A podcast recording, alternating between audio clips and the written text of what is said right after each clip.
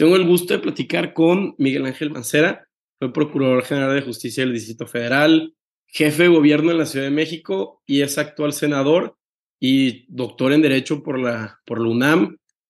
Pues, doctor, muchísimas gracias por estar aquí con nosotros.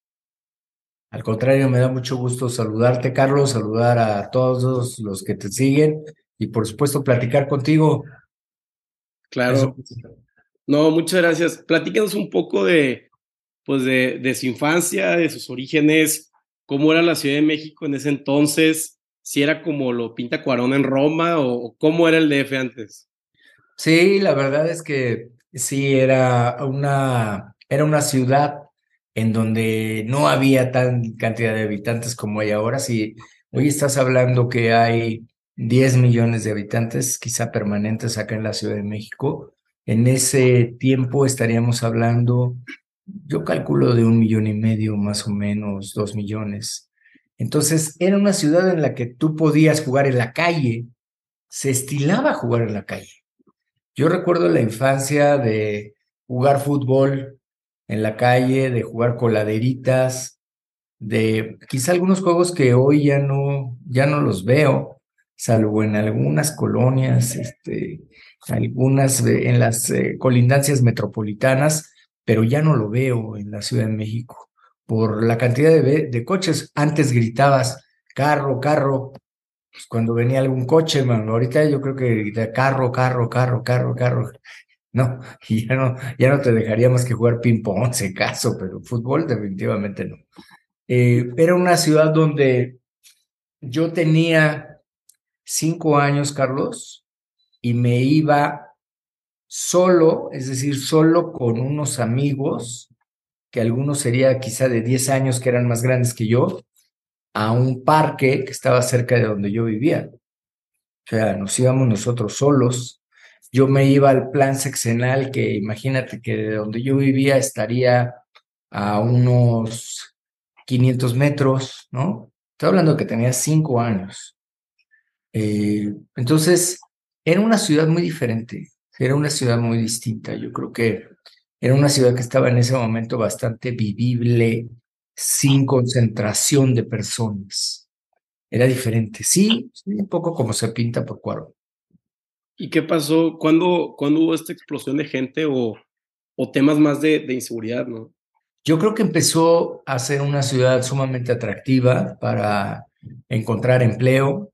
Empezó a haber toda una zona industrial zonas de fábricas, se empezó a requerir mucha, muchas personas para trabajar, mucha mano de obra, y eh, se empezó a crecer de manera desordenada. Es decir, la Ciudad de México empezó a crecer en algunos lugares con, pues, con grandes espacios que las personas tenían para vivir. Este, te estoy hablando de viviendas de mil, dos mil metros cuadrados o más, y otros que eran muy reducidos, pero digamos precarios, y algunas colonias que estaban mostrando cómo podía ser más o menos moderna la ciudad, en edificios, en eh, un poco la vida en condominio, ¿no? Hacia lo que apuntaría después que se transformaría la Ciudad de México. Pero empezabas a tener una carga en donde nueve millones o un poco más, te digo, puede ser 10, son los que habitamos acá. Pero de fuerza de trabajo, agrégale otros 6 o 7. Entonces, a esta hora, a la hora que estamos eh, conversando, estás hablando, Carlos, de, 17 millones de personas. Que están demandando servicios, que están demandando el día a día, ¿no? Todos y cada uno de los servicios que tiene que dar una ciudad global como es esta. No, claro, se ha vuelto un monstruo. Y ahora, eh, vi también, eh, no sé qué tan cierto sea que, que, usted vendía pan, porque ya ve que luego eh, de repente salen reportajes o luego cosas en, el internet no son ciertas, pero está bien como para que la gente que nos escuche lo conozca un poco mejor, ¿no? Sí, es cierto, porque fíjate que hubo en alguna ocasión que yo le dije a mi papá que eh, ya tenía el negocio pues de, de pan de, de las cafeterías y le dije que me quería ir de viaje con mis amigos. Te estoy hablando que yo estaba en la prepa. Y le dije, oye, me quiero ir de viaje, voy a Puerto Vallarta. Y entonces, este, pues, mira, tanto del avión, tanto del hotel, así, pues era una cosa que no era cara. Y entonces me dijo, ok, me dijo, ¿para cuándo? Le dije, pues estoy pensando, es para julio, ¿no? Las vacaciones de julio. Y piensa tú que estaríamos en mayo, quizá principios de mayo. Entonces me dijo, pues tienes dos meses muy buenos como para que te pongas a hacer pan y lo vendas y todo lo que saques, tú este, lo utilizas para tu viaje, yo te voy a pagar la materia prima. Entonces él me compraba pues lo que se requería, que era harina, huevo, mantequilla, los eh, utensilios para hacer un pan que además tiene muy buen sabor, que se llama mantecada astorga. Y la mantecada astorga tiene la peculiaridad que lleva mantequilla. Entonces es un pan muy sabroso. Y entonces lo empecé a hacer junto con un amigo. En su casa eh, usábamos el horno, y yo llevaba todo lo demás. Y bueno, el dinero lo usamos para los dos. Quiero decir que nos fue bastante bien. Lo vendimos a lo largo de dos o tres cuadras ahí en la colonia, te estoy hablando de Narvarte y, nos lo compraban bastante bien.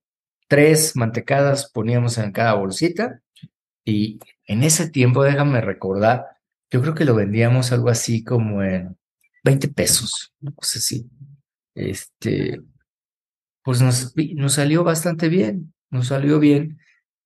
Para, salió para el viaje y salió obviamente para avión, para hotel y un poquito más, ¿no? Este, al final sí me dio algo, pero la verdad es que sí salió para el hotel, para el avión, para lo que yo le había pedido esencialmente, sí salió en esa, en esa venta de pan que fue la experiencia. Después los vecinos me veían y me pedían más pan, les dije, bueno, pues por lo pronto no tenemos producción, pero ya próximamente. No, qué padre anécdota y quiero pensar que, que su infancia fue muy buena y, y muy sana, ¿no? Eh, andar mucho en la calle, hacer deporte, eh, pues estar alrededor de la familia, ¿no? Fíjate que el, la, digamos que fueron como varias etapas, porque en la primera etapa eh, yo vivía hacia, la, hacia el rumbo de Tacuba y era una zona, pues que después ya cuando la ves dices, ay, cabrón, pues estaba medio brava.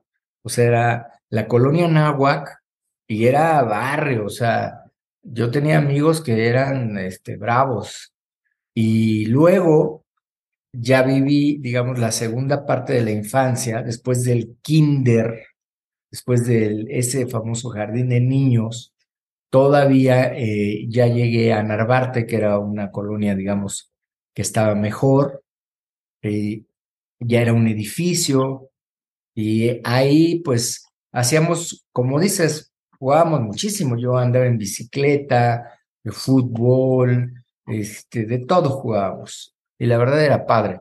Yo me iba a la escuela, me iba a la escuela, ah, iba a una primaria, primaria de gobierno, a la presidenta Miguel Alemán, y luego la segunda parte es cuando empiezo más con el deporte, es decir, a partir de los 10, 11 años, porque entro a la UAI y ahí empezamos a, a practicar natación, gimnasia olímpica, todo lo que tiene este, este club deportivo y, ahí sí se vuelve más intenso el deporte. Digamos, de los 11 a los 18 se vuelve muy, muy intenso el deporte. Porque después viene la parte de la prepa y en la prepa ya había que estudiar mucho más. Y entonces ahí bajo un poco el ritmo del deporte sin dejarlo, sin dejarlo porque era, era parte de mi, de mi día, pues. Y luego, ¿cómo fue el proceso en, eh, antes de llegar al UNAM, usted tuvo un, accidente, ¿no? Que, que, lo cambió de querer estudiar medicina a, estudiar derecho. Sí, efectivamente, pero yo entro a la UNAM en la prepa. Entonces yo a la UNAM llego desde la prepa. De hecho, los universitarios, tú haces una prueba del añejo a cualquier universitario y se sabe su número de cuenta. O sea, yo me sé hoy mi número de cuenta 8223-049-0. O sea, de tantas veces que la repetimos cuando estamos en la universidad. Para todo te pide el número de cuenta. Entonces, yo me aprendí mi número de cuenta sí. Ese es mi número de cuenta de la prepa, desde la prepa, y con ese me quedé. Y efectivamente estaba en, en la preparatoria 6 cuando tuve un accidente y yo había pedido estudiar el área de químico-biológicas y el pase automático a medicina. Entonces iba a ser médico. Eh, tenía libros de medicina, veía un programa que tú no conociste, pero se llamaba Introducción a la Universidad. Eran bien padres, la verdad, porque eran maestros universitarios dando clase de las diferentes materias. Entonces yo veía las de medicina tomaba notas y toda la cosa. Y de ahí pasé, bueno, cuando tuve el accidente, eh, la verdad es que me dejó muy mal sabor de, de, boca la actuación del Ministerio Público. Y dije, no, tengo que aprender, man, para que ya no me vuelvan a cotorrear como esta vez. Y cambié, tomé la decisión de cambiar de carrera. El cambio de carrera no es fácil, Carlos, porque tienes que, tienes que revalidar materias. Entonces tuve que hacer cuatro materias en extemporáneos para revalidar el área correspondiente a Derecho. Y así llegué a la Facultad de Derecho. Claro, no, sí, lo entiendo, este doctor. Yo también me cambié de carrera y todavía sigo estudiando, entonces es, es un proceso, eh, pero creo que se tomó pues muy a pecho esto porque terminó hasta con un doctorado, ¿no? Sí, me gustó mucho, la verdad es que el derecho me gustó mucho y siempre disfruto los libros de derecho y lo que más me interesó fue el derecho penal. Al final te vas decantando por alguna de las especialidades. Me gusta el constitucional, eh, me gusta en general el derecho, te digo, pero la verdad es que el derecho penal me gusta más, me apasiona más. Yo he dado más clases de penal que de cualquier otra cosa. Muy al principio empecé dando clases de fiscal, pero la verdad me gusta mucho más el derecho penal. Y es lo que me concentrado. Ahora, en el derecho penal, yo siempre me quedo pensando, ¿cuál es la prioridad? ¿La reinserción del, pues, del criminal a la sociedad o el castigo o pena para que los demás se disuadan de hacerlo? Porque siempre he visto un choque entre estas dos ideas de castigo, ¿no? La verdad es que de acuerdo con la Constitución es la reinserción. O sea, que las personas con la pena, eso que tú me estás preguntando es finalidad de pena. Entonces, en teoría de la pena, tú tienes las teorías de la prevención general y las teorías de la prevención especial. Y la teoría de la prevención general es mandar una señal para todos, para que sepan que hay una amenaza penal, pero la prevención especial es reinsertar a la persona, es atender a cada persona para que vuelva a estar y se reinserte a la sociedad. Eh, el único derecho sancionador que tiene otra finalidad es el eh, derecho militar. Ese tiene la finalidad de poner el ejemplo. Y las sanciones son para ejemplo de todos los demás militares.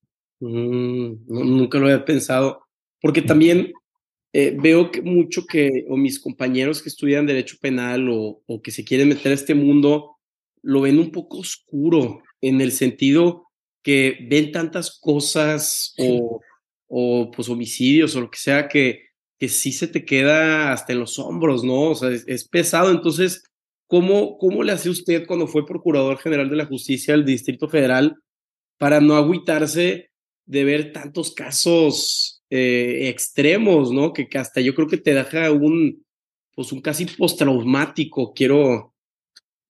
Mira, te podría decir que te acostumbras pero la verdad de las cosas es que sí te llegas a agüitar.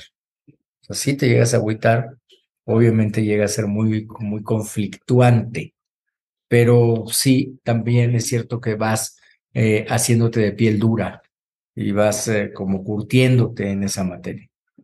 ¿Algún caso en particular que tuvo cuando fue procurador? muchos, muchos bien difíciles. Que lo marcó o, o, que es una pauta. Mira, yo te diría que eh, algunos que son de, de, difícil resolución, o sea, que fueron muy difíciles de resolver. Eh, uno que nosotros le llamamos el Castillo de la Pureza porque eh, tenía que ver con esa película. y realmente era de una persona que eh, pues amarraba a un niño. Él se había convertido pareja de, una mujer. Ah, el niño que ya tenía esta mujer, él cuando llega a ser su pareja, lo dejaba atado o lo dejaba encadenado. Eh, después él empieza a tener una relación con una de las hijas de esta mujer, eh, teniendo, siendo menor de edad, obviamente la niña. Después embaraza a esta niña, deja a la señora, se va con la niña, la encierra, encierro de no tener ventana, ¿eh? de encierro total y de dejarle una cubeta para que hiciera del baño. La niña eh, obviamente tiene a su bebé, el bebé de tan pésima atención que le dan fallece. Este tipo va y tira al bebé en una carretera en complicidad con su familia, con un hermano y con la mamá. Y pues de ahí se, se desprende todo el caso. Entonces vas teniendo diversos delitos, ¿no? Desde el maltrato hacia el niño, hasta la violencia familiar a la mujer, hasta eh, pues la profanación del cadáver del otro menor. O sea, era toda una gama de delitos en un solo caso, una realidad que fue en la zona de Iztapalapa. Qué fuerte. Y ahora, usted que fue eh, jefe de gobierno del entonces Distrito Federal, ¿cómo ve el futuro eh, político y también económico de, de, la ciudad? ¿Hacia dónde va este monstruo que es la Ciudad de México? Mira, la Ciudad de México es muy potente. Económicamente es tan potente como un país eh, del, del, mundo. Es eh, quizá una de las economías más potentes de América Latina de ese tamaño. Te estoy hablando de países completos. Eh, entonces, no tengo ninguna duda que le va a ir bien a la Ciudad de México. Va a seguir siendo siempre primeros lugares en competitividad, primeros lugares, obviamente, en eh, concentración de riqueza monetaria, porque aquí se concentra la recaudación. Te estoy hablando de, impuestos federales, de IVA, impuestos sobre la renta. Eh, es el hub también de la conexión turística. Solamente dos entidades en el país son las que tienen eh, prácticamente el 90% del turismo, que son Ciudad de México y Cancún. Me refiero a vuelos, vuelos internacionales a sus aeropuertos. Entonces, es básicamente lo que, lo que yo creo que va a ser en lo que sigue. Tiene que ser una ciudad que se siga transformando a ser más vertical que horizontal y eso va a permitir que la concentración de personas permita tener también servicios en donde hay un espacio más reducido. Si tú te fijas ahora, la tendencia es hacer eh, pues edificios, zonas modulares, en donde ahí mismo tienes supermercado, ahí mismo tienes los cines, ahí mismo tienes un espacio comercial, espacio cultural. ¿Para qué? Para que no tengas que hacer desplazamientos innecesarios eh, hacia otras zonas de la ciudad. Entonces, esa es la tendencia de la Ciudad de México. Claro, como microcomunidades. Ahora, eh, si usted hace 20, 30 años que estaba estudiando le, le dijeran, doctor, usted va a ser jefe de gobierno, ¿cómo se hubiera preparado? ¿Le hubiera metido más urbanismo, más administración, más derecho penal? Mira, no, yo creo que el, el problema que se te presenta cuando llegas a un eh, cargo como este, muchas veces son imponderables. Es algo que yo le explico a, mis alumnos, a la gente con la que platico, eh, de lo que es la diferencia de la agenda de gobierno y la agenda burocrática. Tú en la agenda de gobierno, Carlos, puedes tener 20 ideas que me platiques ahorita. El problema es que las lleves a la agenda burocrática, es decir, que las puedas ejecutar tú pudieras tener ahorita de esas ideas que me des, 16 trabas en cada una de ellas y a lo mejor de todas esas que me dijiste, vas a poder hacer una. Entonces, ese es el chiste. Eh, si hubiésemos querido hacer más cosas, sí, sí, sí, sí, hubiera querido hacer más cosas, pero eh, problemas eh, urbanos, problemas económicos, problemas políticos van poniendo trabas. Las que se pudieron destrabar pues, son las que ya quedaron, afortunadamente. Claro, ¿no? Y el terremoto del 2017 también te tocó. Fue un golpe. Ese es otro de los imponderables que te digo. Ahí te cambia todo un esquema y te mueve toda tu agenda de gobierno también. Ahora, ya para finalizar, senador, para no quitarle más de, de su tiempo, ¿cree que la coalición del 2024 se sostenga o cómo ve este próximo año muy interesante? Yo espero que sí. Yo quisiera que sí. Eso es lo que yo espero y lo que yo deseo que suceda. Que se sostenga, que haya competencia y que verdaderamente pueda haber una dualidad electoral, cuando menos, eh, que pueda permitir la elección de la ciudadanía y no vaya a ser pues una uh, competencia cantada, ¿no? En el resultado. Espero que sí, de verdad, Carlos, vamos a hacer todo lo posible. Perfecto. Pues, senador, otra vez muchísimas gracias por su tiempo y pues quedamos a la orden. Gracias a ti, nos vemos pronto y que te vaya muy bien. Gracias, hasta luego. Bye, Carlos.